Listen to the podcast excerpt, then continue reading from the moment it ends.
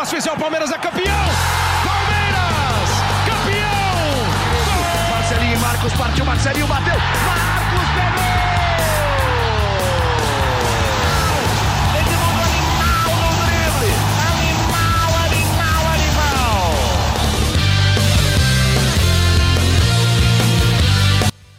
Muito boa noite, né, para quem está nos acompanhando. Estamos ao vivo, começando neste domingo, dia 4 de fevereiro, mais uma edição do nosso GE Palmeiras, nosso livecast. É, boa noite aqui, mais por uma educação, né? Porque eu sei que palmeirense que está nos acompanhando agora não é das melhores noites, afinal. Palmeiras, na tarde deste domingo, perdeu nos pênaltis para o São Paulo, a Supercopa Rei, depois do 0 a 0 no tempo normal. Palmeiras mais uma derrota em pênaltis, hein? Nas últimas 10 disputas por pênaltis, o Palmeiras perdeu 8. A gente vai falar sobre isso e vai falar sobre muito mais. Eu sou Thiago Ferri, estou aqui com vocês nesse, nesse livecast e tenho as companhias de Leandro Boca, nossa voz da torcida, e também da Camila Alves, setorista do Palmeiras, que está agora ainda no Mineirão, quase tudo apagado, mas a Camila ainda ali vai falar com a gente sobre esse jogo. É, o Boca também estava, também está em Belo Horizonte, né? Também assistiu essa partida. Ô, Boca, eu vou começar com você pela visão do torcedor. O Palmeiras fez um jogo que eu acredito não foi um jogo ruim. Acho que se for colocar o Palmeiras teve um pouco mais de chances do que São Paulo. Também não acho que foi um grande domínio do Palmeiras, mas fez um jogo até que bom. 0 a 0 no tempo normal, não conseguiu transformar em gols e perde nos pênaltis. Boca, como é que o torcedor palmeirense está neste momento? Boa noite. Quando surge família palestrina que tá chegando aqui. Galera, é muito difícil fazer essa live, tá? Assim, é, de antemão, o Ferri e a Camila são profissionais né, da área da comunicação. Eu sou torcedor do Palmeiras, é por isso que eu estou aqui. E todos os torcedores que estão me ouvindo vão, vão entender né, como eu estou me sentindo. Antes de responder sua pergunta, Ferri, Cara, o que tá me deixando muito chateado, boa parte da torcida, pelo menos que eu, que eu troquei uma resenha aqui, eu tô, eu tô num shopping, tá, galera? Desculpa o barulho, eu tô, eu tô em Belo Horizonte, dentro de um shopping para conversar com vocês. Ferre, uh, de novo São Paulo, mas assim, irmão, de novo nos pênaltis, brother. Thiago Ferri, de novo nos pênaltis, cara. Uh, se eu não me engano, na era Abel Ferreira, nós passamos nos pênaltis apenas na Libertadores contra o Atlético Mineiro. Todas as outras vezes o Palmeiras foi eliminado, Ferri. Todas as outras vezes.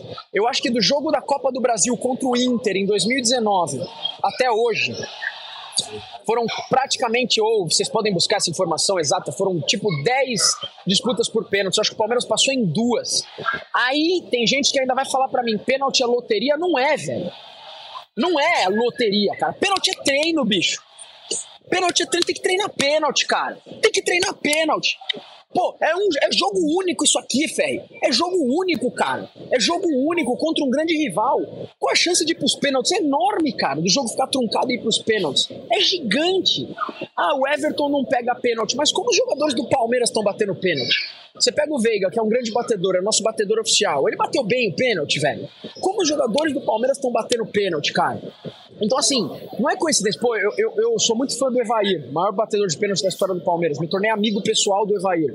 E o Evair fala pra mim, fala, Boca, cara, eu não tenho sorte quando eu faço gol de pênalti, velho. Desculpa me prolongar, só pra desabafar aqui. Eu não tenho sorte quando eu faço gol de pênalti, quando eu fazia. Eu não fui o Evair grande batedor de pênaltis porque era loteria. Eu fui o Evair grande batedor de pênaltis, Thiago Ferri, porque eu treinava muito. Não é coincidência você ganhar uma, uma disputa de pênaltis na Era Bel. Então o Palmeiras não está preparado quando acontece isso. Desculpa o desabafo aí, rapaziada. sou torcedor, como todo mundo que está vendo isso aqui. É, agora, com relação à minha pergunta, final, a sua pergunta, Ferro, só para arredondar aqui, desculpa, eu sei que eu falei demais. O, não, o, que, o que foi legal na arquibancada, Ferro, o que foi legal na arquibancada, eu estava lá, eu estava no setor superior laranja, onde estavam as organizadas. É, eu não assisti o meu vídeo da voz da torcida ainda, mas eu, eu, não sei como a galera editou, mas eu consegui mostrar isso. No final do jogo, Ferri, a torcida cantou o hino com muita vontade, com muita vontade. E quando os jogadores do Palmeiras vieram agradecer a torcida, a torcida do Palmeiras aplaudiu os jogadores tá? Então não tô falando da reação na internet, eu tô falando na, na, arquibancada foi isso e eu estava lá. A torcida do Palmeiras cantou o hino alto e aplaudiu o time do Palmeiras. Por que eu entendo isso? Querendo ou não, apesar de valer um título e ser contra um rival, é um jogo, é o quinto jogo do Palmeiras na temporada. E isso também não vai traduzir o que vai ser o Palmeiras em 2024. Então, por eu tô muito chateado, eu tô irritado, como vocês perceberam, eu tô nessa euforia ainda, mas não é em função desse jogo que a temporada está acabada, que o Palmeiras não presta, tem muita coisa para arrumar. Precisa de peça, a gente vai discutir nessa, nessa edição do podcast o que precisa arrumar, mas não é esse jogo que coloca o Palmeiras no buraco. E eu acho que pelo que eu vi na arquibancada foi isso que, que eu entendi. Falando em arquibancada, o São Paulo foi campeão, justo, merecido. O Palmeiras não mereceu ser campeão, na minha opinião. Agora, na arquibancada, não existe o título de torcida. Tudo bem. Não houve comparação. Não houve comparação que a torcida do Palmeiras fez, o que a torcida do São Paulo, que não conseguiu levantar um bandeirão na arquibancada, fez. Dito isso, boa noite, quando surge. É, o Boca, Boca falou aqui, a gente citou, né? Nas últimas 10 disputas por pênaltis do Palmeiras, 8 derrotas. Isso começa na Copa do Brasil de 19, perde para o Internacional, vence o título paulista de 2020 nos pênaltis contra o Corinthians, depois perde para o Wally no Mundial, perde para o Flamengo na Supercopa de 21, perde a Recopa para o Defensa e Justiça em 21, perde na Copa do Brasil para o CRB também em 21, perde na Copa do Brasil para o São Paulo nos pênaltis também, aí já em 2022, elimina o Atlético Mineiro na Libertadores de 22 e depois cai para o Boca Juniors na Libertadores de 23 e agora nessa Supercopa é, para o São Paulo. Né? Então são oito disputas de pênaltis, duas vitórias apenas e nessa sequência apenas uma com o Abel. Camila, você que estava aí no, no Mineirão, né? você viu toda a repercussão, né? o Palmeiras inclusive teve a atitude de ficar no gramado ali para acompanhar por respeito à, à, conquista do, do, São Paulo. O Abel falou que o Palmeiras até que jogou melhor, mas mérito do São Paulo que conseguiu ser mais competente. E disse que a jornada deles continua, né? Conta, Camila, o que você acompanhou aí, como é que foi, é, especialmente o, o que você viu, obviamente, né, desse jogo meio a meio, mas o que, que viu de repercussão o que, que, você viu no vestiário do Palmeiras depois dessa eliminação? O que, que falaram? O que, que chamou a atenção depois dessa derrota nos pênaltis de, de hoje? As luzes já estão quase completamente apagadas, mas ainda tem aquele quando o gramado, tem gente gravando coisa lá pro outro lado do campo. É, então eu tenho algumas pessoas trabalhando por aqui. É, mas bom, essa atitude né, da, da, equipe ficar dentro de campo foi um pedido do, do, Abel Ferreira. Ele falou com os jogadores logo depois que, que acabou aqui a partida. É, ele bateu muito nessa tecla né, sobre o fato de que ser, ser, campeão, ele bateu muito nessa tecla de que ser campeão é você ter uma atitude de campeão. É, isso está incluído na forma como você vence campeonatos, na forma também como você perde. É, mesmo em casos como esse jogo em específico, que foi uma partida única, né? No, no caso dessa Supercopa Rei. Então foi realmente um, um pedido do Abel é, de estar por aqui. O Rony, inclusive, falou um pouco sobre isso, sobre como depois do jogo é, foi um pedido deles. É, a Leila depois também veio aqui no gramado, falou com jogador por jogador, também com os membros da comissão técnica, é, já tranquilizando a todos eles. E eles permaneceram realmente durante toda a cerimônia aqui de premiação. Para as pessoas que não sabem, na Supercopa é, não tem uma, um procedimento de premiação para o vice, né, para o segundo colocado. Então eles apenas acompanharam a, eles, o São Paulo erguendo o troféu troféu e depois desceram é, normalmente para o vestiário. Ainda demorou um longo tempo, digamos assim, para os jogadores saírem aqui para as entrevistas.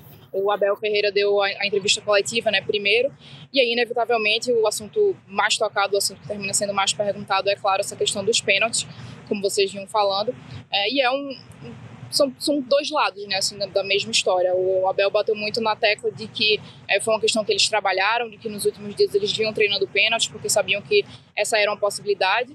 Mas que ao mesmo tempo o, o, discurso deles é no sentido de que só quem só quem entende realmente o que é que se passa ou quem tem como definir alguma coisa quem vai na hora para cobrança. Então eles bateram muito nessa tecla de que foi trabalhado foi treinado mas que são coisas do jogo às vezes acontece é, e aí um ponto que o Abel terminou falando inclusive foi no sentido ele falou até uma frase assim de, de, me desculpe, mas não sou competente o suficiente para ajudar os meus atletas é, a vencerem disputas de pênalti.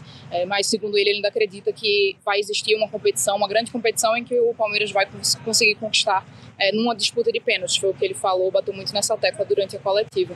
E aí, já um tempo depois, bem, bem tempo depois, veio só o Rony para poder dar entrevista por aqui. É, e ele falou, inclusive, que a conversa do Abel né, no, no vestiário lá do Palmeiras é, foi no sentido de seguir, seguir em frente, porque eles têm toda a temporada pela frente e não vai ser esse jogo em específico, ou essa derrota em específico, que vai definir como é que vai ser o restante da temporada, como o próprio Boca, inclusive, estava falando por aí, Ferro.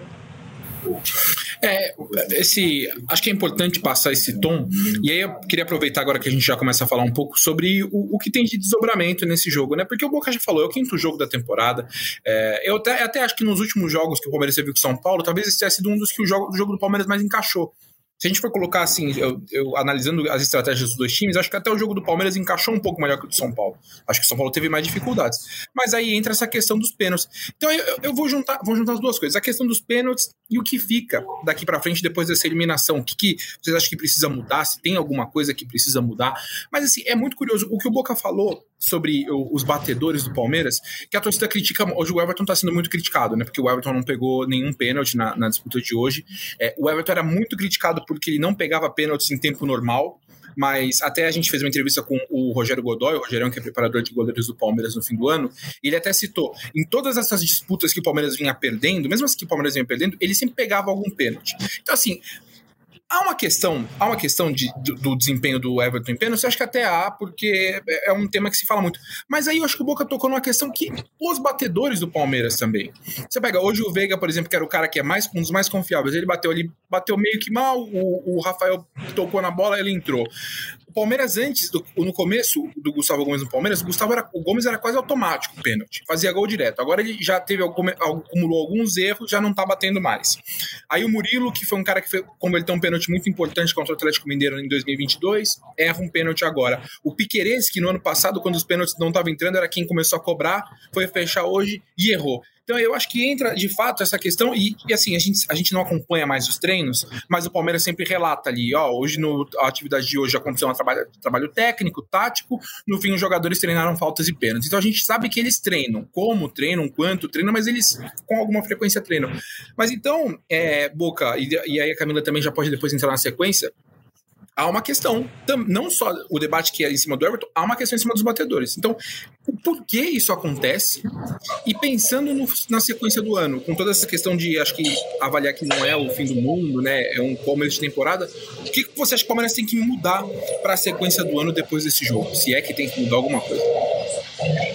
Cara, Ferri, vamos lá, cara. Com relação a essa questão é, ah, eles treinam pênalti. O quanto treinam pênalti? A questão é que esse treinamento de pênalti ou não está sendo efetivo, a gente tem que concordar nisso, ou o treino não é eficiente, me desculpa a sinceridade, ou então, cara, vamos todo mundo para a igreja se benzer, velho. Vamos se benzer. Vai lá e joga uma nota, vamos benzer. Porque ou não está, ou, ou, ou não é eficiente, ou então, cara, sei lá, reza braba porque é, não dá resultado nenhum. E ponto final. Então, quando a gente não tem um resultado, ou esse trabalho ele não está sendo eficiente, ou não está sendo feito da melhor forma possível, ou é reza braba, parceiro. De verdade. Agora, quando você fala, Ferri, o que mudar para a temporada de 2024? Eu repito aqui opinião de torcedor, de verdade não tem terra arrasada. Tem um torcedor aqui extremamente triste, claro, claro, perdemos um título para um grande rival, mas não tem terra arrasada. Tá? O Palmeiras continua protagonista no futebol brasileiro, não é o quinto jogo da temporada perdido nos pênaltis que vai me tirar a confiança que eu tenho no Palmeiras na temporada. O que acontece é o seguinte: chegou o Lázaro agora, que inclusive vocês informaram, eu repostei nas minhas redes sociais. Uh, tá chegando um outro jogador do Novo Horizontino, parece, né? Vocês vão confirmar aí talvez. Agora, será que são esses os jogadores que precisam no Palmeiras com a saída de um Hendrick? O Hendrick hoje é um dos grandes jogadores do futebol brasileiro, gente. Ele não é mais jogador do Palmeiras, ele é jogador do Real Madrid em meses, hein? Em meses. Em julho ele não tá mais no Palmeiras. Então, para mim, a gente precisa de um cara que resolva lá na frente, precisa de um substituto pro Veiga. Ponto final. Isso precisa. Chegou um ponta, um atacante, enfim, que é o caso do Lázaro, que eu acho que substitui o Bruno Rodrigues em função da lesão dele. Precisamos ainda de outras peças. E além disso, Ferri, entender lá dentro, fechar a casinha e o que, que acontece em disputa por pênaltis. Por quê? Paulista tem fase eliminatória, Copa do Brasil tem fase eliminatória, Libertadores tem fase eliminatória nem só de Brasileirão vive um time de futebol e outras disputas de pênalti virão. Pode, pode dar seu pitaco aí também, Camila. Olha, eu concordo em, em boa parte com algumas coisas aí do, do que o Boca estava dizendo. É, e, evidentemente, Existem, claro, fatores de sorte que estão envolvidos na disputa de pênalti, mas ela não é 100% envolvida nisso, até porque não teria como ser, afinal, você não tem como sempre decidir jogos é, com base em sorte. Então, evidentemente que não é em, sua completude, digamos assim, é, seria um, um, fator de sorte. Existe, evidentemente, um fator é, de treinamento. E, claro, hoje em dia a gente não tem como acompanhar né, como é que os treinos acontecem, é, porque, enfim, como todo mundo já sabe, desde o período da pandemia, a maior parte dos clubes trabalham é, hoje com treinos fechados, então a gente sabe de certa forma que esses treinos acontecem, é, porque é o que é relatado, são o que, eles, o que eles sempre falam, mas a gente não sabe efetivamente como é que, é, como é que esse treinamento acontece, né? como é que isso é feito. E eu concordo em parte no, se você for explicar numa situação de tipo, é, não tem como você reproduzir, evidentemente, num treinamento a atmosfera que vai existir dentro de campo. Então não tem como você colocar dentro do treino é, a mesma sensação que um jogador vai ter quando ele for fazer uma cobrança é, de pênalti dentro de campo. E evidentemente eu não tenho nem como saber disso porque eu, eu, não, eu não jogo, né, fisicamente, então eu não sei, é, não, não, saberia da minha parte reproduzir qual seria essa sensação. É, mas ao mesmo tempo, justamente por não ser uma questão que depende de sorte, existem técnicas que você pode é, trabalhar justamente para poder aprimorar isso. É, e aí eu acredito que ainda que esse jogo não vá definir a temporada do Palmeiras, é, justamente por conta desse histórico, é, seria pertinente de, de, entender, pelo menos tentar, ou pelo menos tentar entender o que é que pode ser feito de diferente. É, e aí, às vezes, talvez esse diferente não, necessariamente resolva, é, mas existe nesse momento uma questão de fatos, e o próprio Abel falou isso, é, como ele gosta de números, como ele gosta de fatos, e é um fato hoje em dia que, que o Palmeiras não, não consegue é, se classificar nessas disputas por pênalti. Então, acredito que seria pertinente realmente, e pelo menos tentar se entender é, qual seria é, um, um, fator, digamos assim, que poderia ser modificado para poder tentar melhorar nesse quesito. E ao mesmo tempo, é um jogo que ele não tem, ele não define o futuro do Palmeiras, ele não define é, o que é que vai ser esse restante da temporada. Como o Boca estava falando, é o quinto jogo nesse início de ano. É, o Palmeiras, em, em, parte, tem o fator de ah, não estava contando com o Hendrick, é, mas também na metade do ano vai deixar de contar com ele de forma definitiva.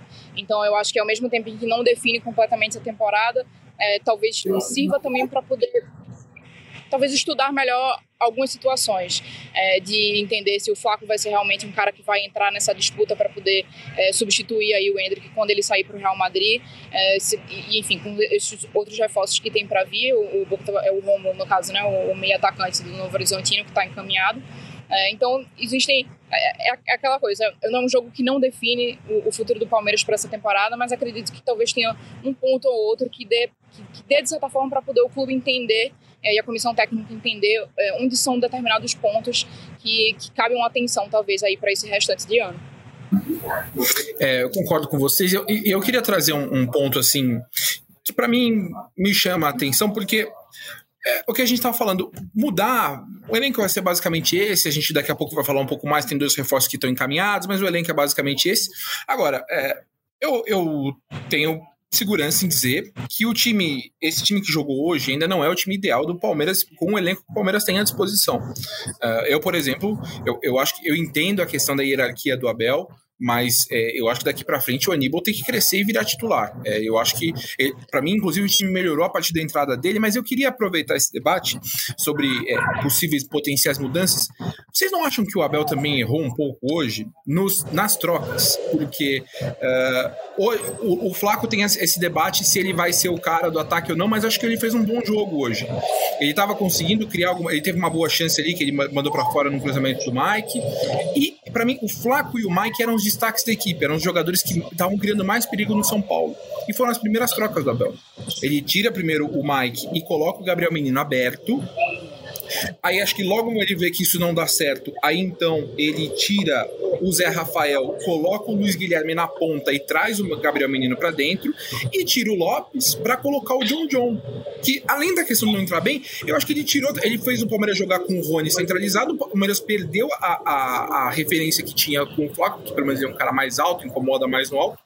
E aí eu acho que ele tirou um pouco o perigo que o Palmeiras estava criando nessas trocas. Então, assim, é, tem essa questão dos pênaltis, essa, esse debate da falta de qualidade ali nos pênaltis dos jogadores do Palmeiras, mas o Abel também acho que ele fez trocas questionáveis. Vocês não acham, não, Boca e Camila? Totalmente. Totalmente. Ferri, vamos, vamos só ser justo aqui numa coisa. É, o Palmeiras foi incompetente nos pênaltis, mas o Palmeiras também foi incompetente no jogo, nos 90 minutos. Né? O Palmeiras a, a, não conseguiu concluir, concluir suas jogadas em absolutamente nada.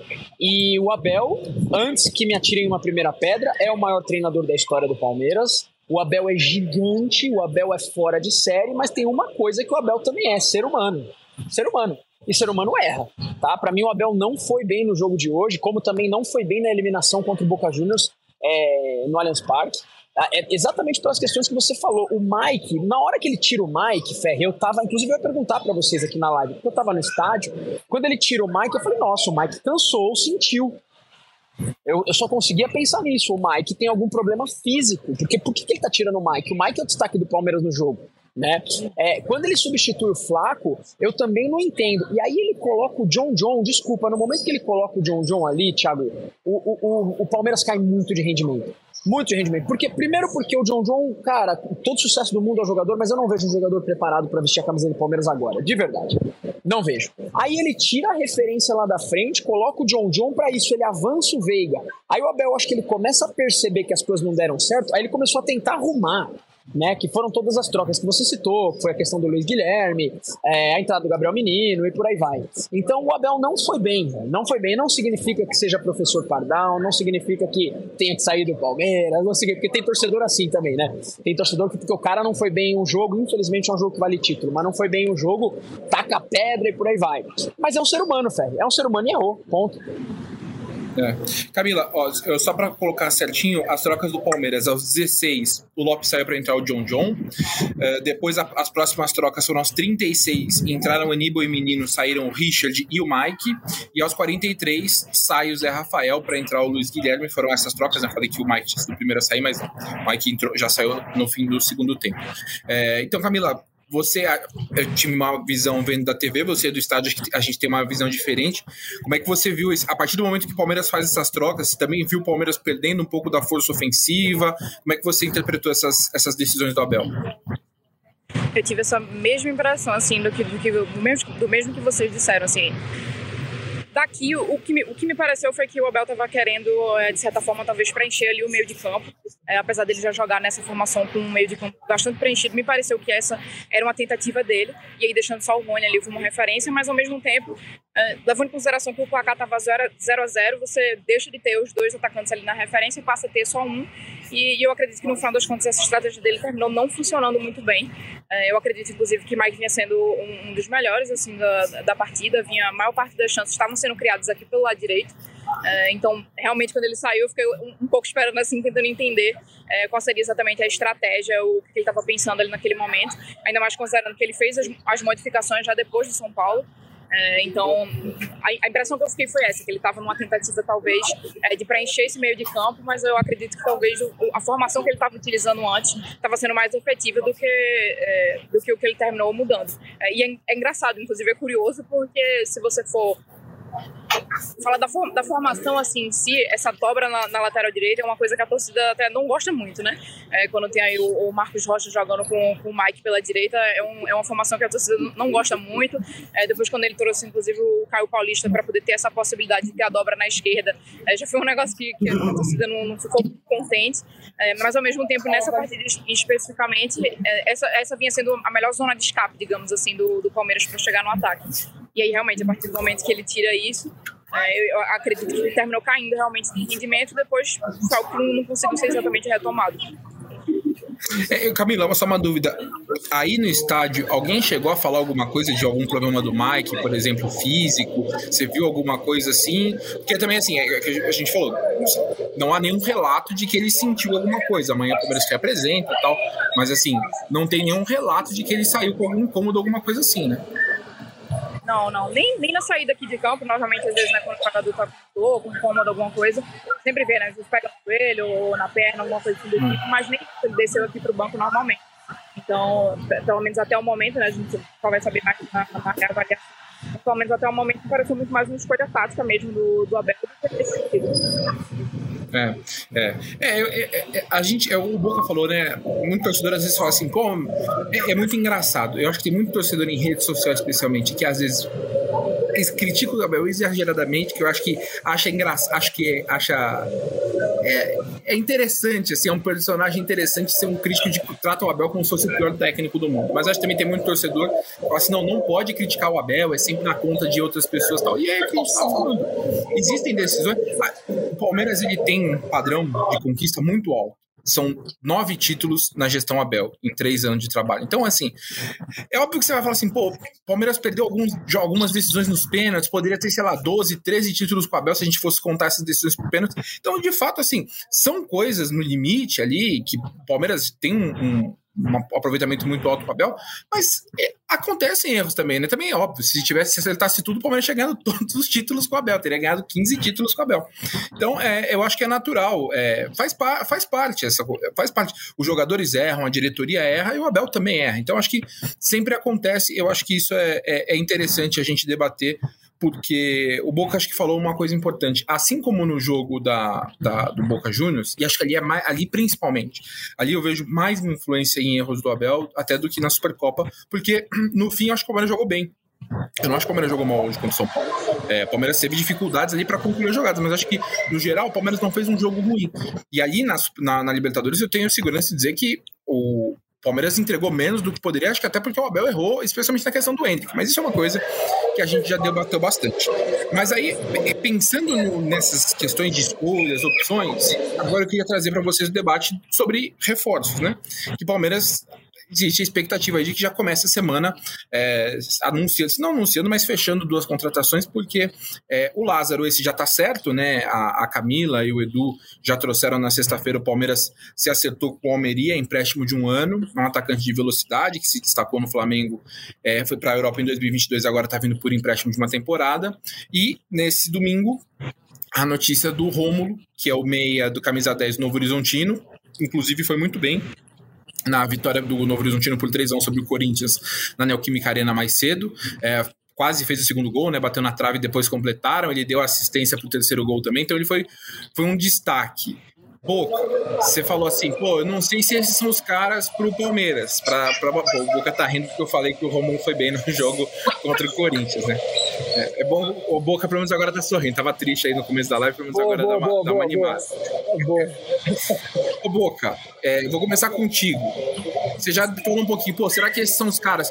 Mas acho que nesse momento, especialmente ali do meio para frente, é uma posição que falta, assim. É importante ter mais opções, pelo menos, para não depender tanto ou dos garotos, como o Luiz Guilherme e Estevam, que estão ainda no processo de maturação, e outros caras que não tem, né? Você pega assim, o Breno tá jogando pouco, o Caio Paulista tá num processo de, de adaptação, também não, não encantou até agora acho que é importante ter esses jogadores até para dar um pouco mais de fôlego pro elenco, né?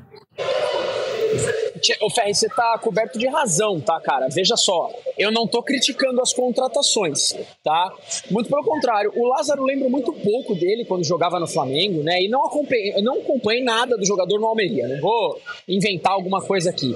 Mas assim, era um bom jogador, eu lembro no, no, no Mundial, né? No, no, Mundial sub alguma coisa, enfim, ele foi o segundo melhor, só perdeu pro Verón na época. É, então é, é um bom jogador. Eu lembro de um lance dele, inclusive em cima do Gustavo Gomes, cara, que ele foi bem pra caramba. É, o Rômulo, que é o jogador do Novo Horizontino, eu ainda não conheço, cara, não vou saber dizer. Mas se o Abel der o aval, cara, eu vou acreditar e vou apoiar muito. A única coisa que eu falei aqui, Ferri, é que talvez, posso até também estar errado, mas talvez não sejam os jogadores que venham para decidir. Agora, o Palmeiras precisa de peça de reposição. O Palmeiras, o Palmeiras precisa de peça de reposição. Precisa de jogadores que, que, que, que possam entrar em algum momento. Né? Hoje, por exemplo, a gente não tinha essas peças. E esses caras, eles vão chegar e vão ajudar muito o Palmeiras. Então, uh, uh, tem muita gente que vai falando assim, porra, o Palmeiras só contrata Bagre, só contrata Bagre. Cara, a gente não vai contratar o Messi, o Cristiano Ronaldo e o Neymar, cara. Não vai ser assim também. A gente precisa de uma ou duas peças fortes, mas o resto é reposição. Por quê? Porque a gente tem 11 caras bons, ou pelo menos uns 9, velho. ah, só um, de, só um detalhe. Só um de, é, não, não, são uns nove, vai, uns nove. Não, mas só um detalhe, cara. O hat trick do. Como é o nome dele? Genison, como é que é? É, e, e boca, é, acho que é. Vai falando, peraí que eu vou pesquisar aqui. Eu caí aqui. De... Não, não, é porque, cara, você me deu um momento de alegria aqui na live, né? Porque eu, eu, eu, realmente tá, tô, eu tô chateado, tô irritado e tal, não sei o quê. Mas confesso que no meu caminho aqui em BH, eu tava acompanhando lá pelo GE o jogo dos caras e cuidado que Paulistão rebaixa, hein, gente? Tem que tomar cuidado. Já que não vai ter recado final hoje, fica o recado no meio do programa. Mesmo. Ô Camila, é, o Romulo acho que a gente pode colocar aqui, a, a, gente tinha publicado nessa semana que o Abel ele fala em quatro reforços, podendo ser cinco. Um zagueiro canhoto, um meia para disputar a posição com o Rafael Veiga, um atacante de beira de campo, um centroavante e um quinto que poderia ser um destaque do Paulista. Dá para dizer de repente que o Romulo ele pega essa vaga de destaque do Paulista e um reserva para o Rafael Veiga, e aí o Lázaro é esse atacante de velocidade que o Abel estava pedindo? Eu acredito que sim, tá?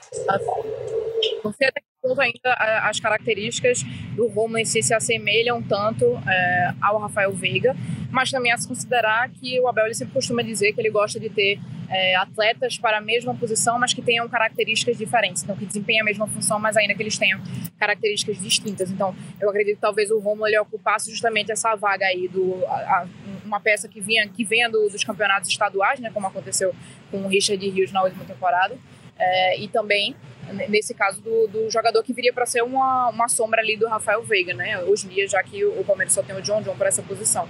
É, e aí o Lázaro seria justamente esse, essa, essa peça que seria ali para o ataque.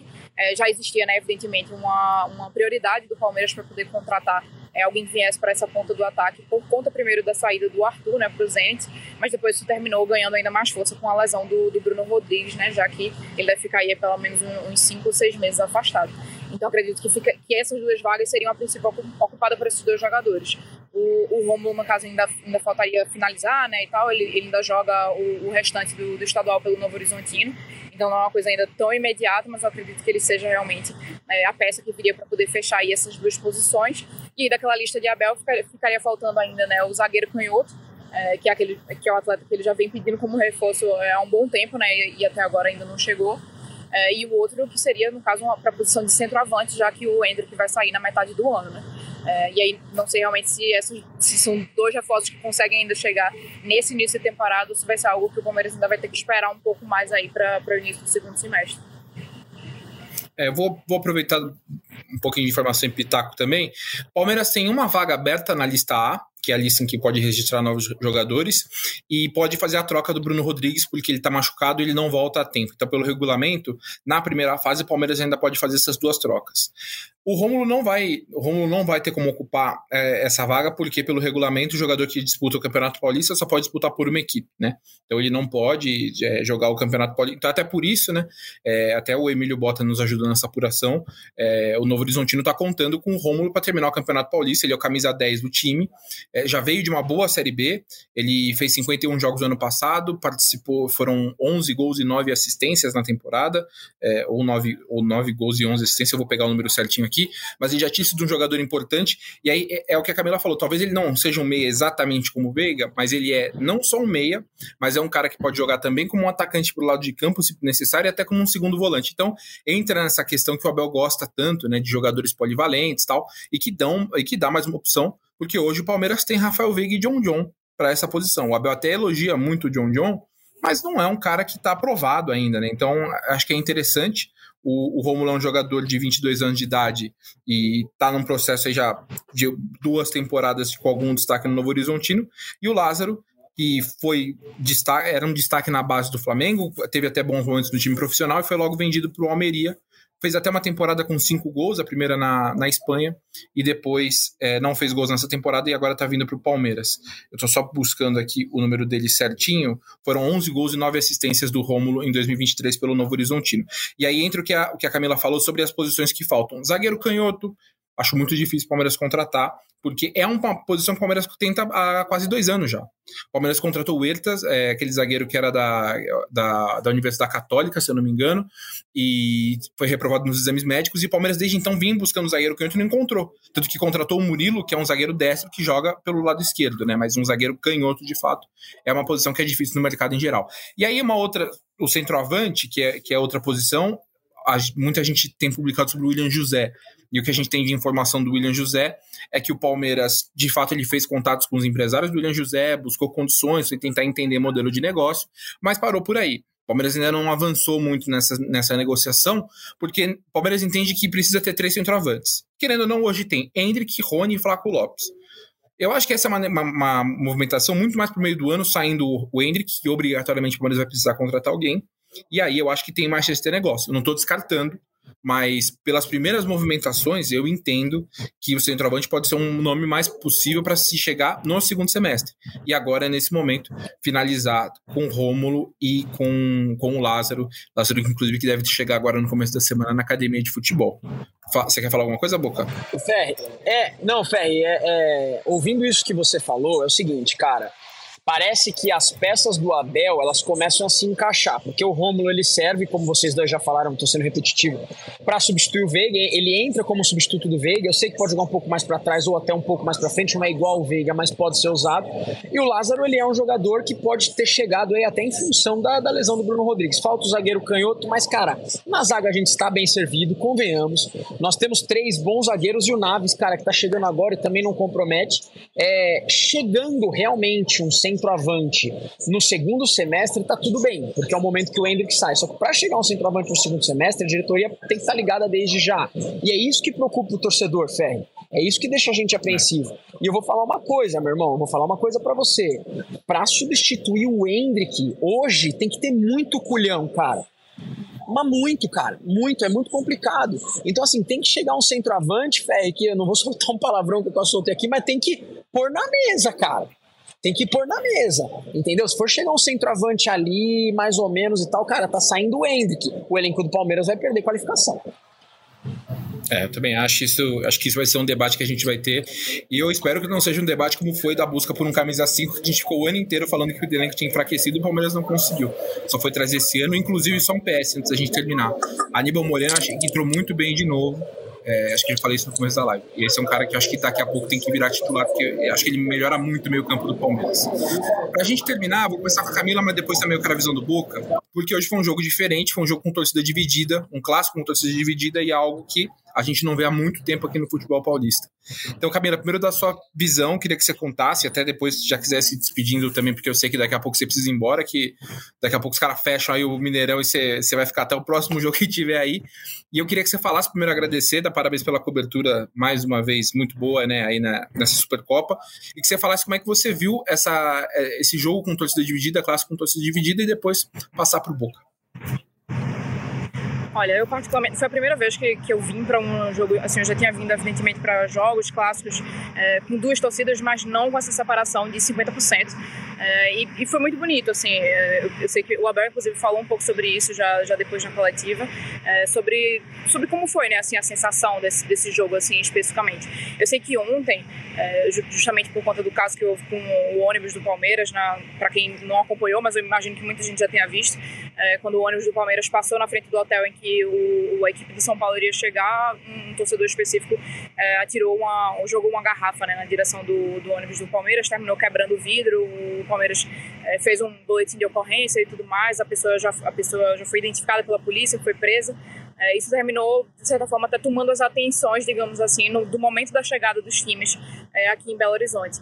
Mas, por outro lado, no jogo aqui especificamente, é, eu pelo menos não vi em nenhum momento assim, ter é, nenhum conflito de, de, torcida em si. Evidentemente, existem dentro de campo é, aquelas provocações de, de, um lado e do outro, depois no fim do jogo também, mas em momento nenhum, pelo menos aqui dentro do estádio, houve nada nesse sentido. Assim. E olha que eu já fui para jogos em que existe uma proporção muito menor, às vezes, de torcida e de você ter, às vezes, é, torcedor arrancando cadeira, gente brigando de um lado para o outro, e, e, nesse, nesse jogo especificamente eu não vi isso acontecendo. É, e eu achei que foi muito interessante, assim, é muito legal. Eu, eu particularmente, eu, eu não gosto da medida da torcida única. É, eu sei que, evidentemente, ela, ela foi colocada para poder, numa tentativa. Dizem, disse numa tentativa de sanar um problema, mas eu entendo muito mais às vezes como uma forma de mascarar uma coisa é, que não que não está sendo feito, não, não está sendo colocada medidas efetivas para poder se resolver. É, eu não acredito que torcida única é, é a solução para esse problema de, de violência no futebol especificamente. É, então, eu gostaria de ver outras medidas sendo aplicadas, medidas que fossem mais efetivas e que a gente conseguisse ver é, mais jogos com divisões de torcida como essa, é, que era o que acontecia muitas décadas atrás, antes no, no futebol, é, e terminou sendo um espetáculo bonito, assim, de, de ver. Então, é, eu acho que talvez, em, em certos momentos, dá, dá para tentar concentrar nisso, né, do que, é, do que essa, essa expectativa de, às vezes, por um, por um caso de violência. Eu imaginava, inclusive, que fosse ter, ter briga, eu imaginava que isso poderia acontecer, por conta, de, enfim, de todo o histórico e, enfim, por ser uma coisa é, que não se via né, há muito tempo. Um, um jogo, assim, se, se eu não me engano, o último, último jogo, assim, né, entre clubes paulistas que tinha sido foi 2016, não, não, sei, não sei exatamente se é isso mesmo. É, mas eu, eu, me lembro algum número assim nesse sentido. Então, no final das contas, acho que foi, foi uma experiência legal, assim. É, foi bom de ver, foi bonito realmente de ver. É, não sei até que ponto esse jogo específico vai realmente ser, ser utilizado como um teste. É, houve, de certa forma, nessa conversa de que é, esse seria, de certa forma, um teste para poder passar a se pensar sobre isso é, em São Paulo, sobre o fim da, da, da medida de torcida única, né, que está valendo desde 2016. É, mas isso depende também do Ministério Público, de uma série de questões. Mas, de uma forma geral, achei que foi, foi uma experiência bastante positiva por aqui. Boa, boa, obrigado Camila. Boa volta aí. Daqui a pouco a gente se fala para terminar de fechar as gavetas, mas obrigado, boa volta. Boca, é... o Boca, você a Camila falou, né? 2016 foi quando acabou, né? A, a, torcida dividida, mesmo que fosse aquela, aquela faixa menorzinha ali, né? Começou a ter torcida única nos clássicos de São Paulo. E você, que, como é que foi a sensação de voltar a ter um clássico com torcida dividida? Animal, animal. Animal, o jogo ganha outra cara. Uh, eu ia muito estádio como torcedor visitante, eu quero continuar indo. E 50-50 também é muito bacana, é justo. Eu acho incrível. Eu acho que é algo que tem que continuar. Para isso, a gente pode discutir em outras lives, outros podcasts aí, questões socioculturais, sociais, enfim, que vem evoluindo tanto no mundo. Uh, a briga tem que ficar pro passado, né, gente? Briga, violência em função de futebol. Isso é uma grande bobagem. Eu, inclusive, agora nesse nesse momento eu tô no shopping, no restaurante do, o restaurante do lado tá tomado de São Paulinos aqui. Eu não tive problema nenhum. Inclusive, vieram São Paulinos falar comigo aqui em função do trabalho no GE e, e foi tudo bem. Foi tudo em ordem. Eu não vi nenhum episódio de violência, não soube, tirando esse idiota, desculpa o termo aqui, mas é um idiota que deu a garrafada lá. E para mim esse cara tem que ser banido dos estádios para sempre. Porque isso acontecer, talvez é, as coisas mudem. Eu sou totalmente é, a favor da, da, da torcida dividida, a festa ficar ficar legal e dá para tirar um sarro maior porque na arquibancada quem ganhou foi o Palmeiras. Boa boca, beleza? Então, encerramos mais uma edição de Um GE Palmeiras, nosso livecast agora neste domingo pós-Supercopa, e estaremos de volta no fim da semana, né? Depois de Palmeiras e Ituano, Campeonato Paulista, voltamos à rotina de Campeonato Paulista em Barueri, hein? Palmeiras ainda com o seu estádio interditado pela Federação Paulista, fazendo a, a W Torre fazendo as correções no gramado para que no fim do mês o Palmeiras possa voltar a jogar na sua casa. Enquanto isso, teremos Palmeiras em Barueri e Palmeiras e Ituano, então, no estádio em Barueri. Nós estaremos lá para cobrir tudo. E voltamos na próxima edição do GE Palmeiras, nosso livecast, podcast, live, enfim, do jeito que vocês sempre nos acompanham. Queria agradecer mais uma vez a companhia de vocês é, nesse domingo e deixar o convite sempre para que vocês acompanhem tudo que rola de Palmeiras aqui no ge.globo Palmeiras, tanto conteúdo em vídeo ou quem está ouvindo em, em, áudio no podcast, mas também nas matérias que a gente publica diariamente aqui no GE sobre o Verdão, tá bom? Então, um abraço para todos vocês e, como de costume, chutou de vinho, subiu Breno Lopes e partiu Zapata. Partiu Zapata, sai que é sua, Marcos! Bateu para fora!